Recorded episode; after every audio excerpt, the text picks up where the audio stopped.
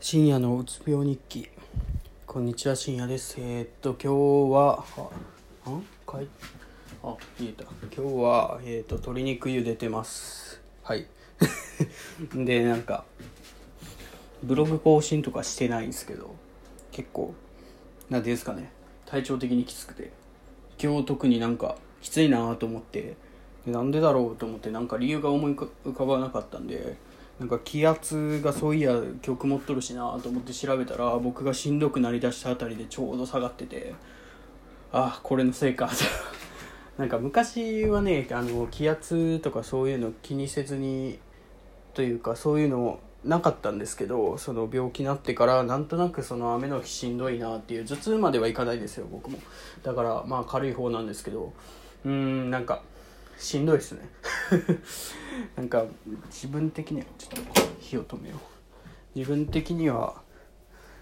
そうですね。もうちょっとやりたいんですけど今日とかの場合だと今日昼から過去問やって野球見ながら過去問やったんでまあゆっくりになってしまったせいでその何ていうんですかね半分は終わっ半分えっ、ー、と4分の3ぐらい終わってる感じですね。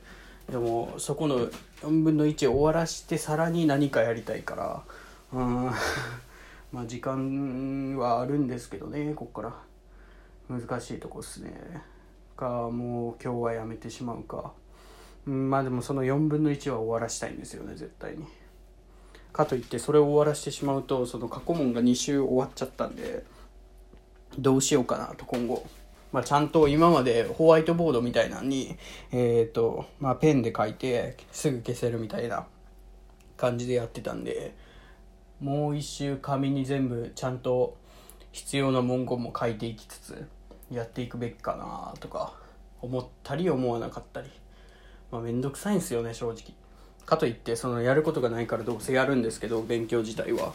そのどういう感じでやっていくかっていうのが分かんないんですけど今日気圧が下がって体調が悪くなったんですよね。で明日は気圧がすんごい上がるらしくて。だからどうなんかなと明日の体調は。うんまあその明日起きてみて見てみたいと思うんですけどその気圧が下がると体調が悪くなるっていうのは分かったんですけどその変化が大きすぎるとどうなるかっていうのは分かってないんでちょっとそれもその何ていうんですかね自分のあの体調の指標ってことで調べたいというか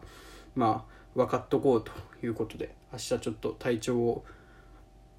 気をつけて見てみようかなと思いますってことで気圧にやられましたということでした。ありがとうございました。